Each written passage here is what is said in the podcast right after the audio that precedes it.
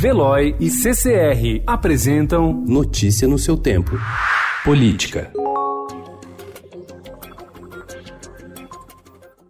O Brasil conviveu neste primeiro ano do governo Jair Bolsonaro com nove leis que valeram durante quatro meses e depois foram descartadas pelo Congresso. Oito caducaram por falta de votação e uma foi rejeitada. As leis que duram por 120 dias podem causar reflexos na vida dos cidadãos e dos empresários brasileiros, além de gerar instabilidade jurídica, o que se torna um obstáculo para a atração de investimentos. Uma das medidas, que valeram apenas por um terço do ano, acabou com o desconto da contribuição sindical na folha salarial.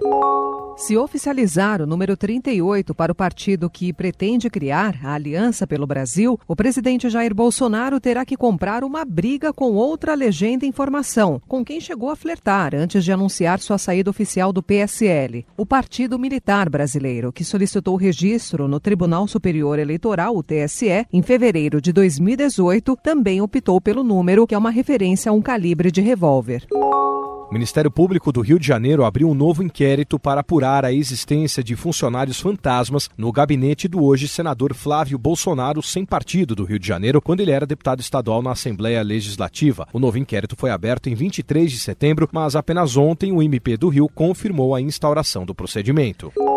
A nova chefe da Procuradoria Regional Eleitoral do Rio de Janeiro, Silvana Battini, afirmou que o combate a fake news, a impulsionamentos fraudulentos e a candidaturas laranjas será o principal desafio para a Justiça Eleitoral nas eleições municipais de 2020. Segundo ela, partidos têm de ser responsabilizados por seus atos e serão punidos com bala de canhão.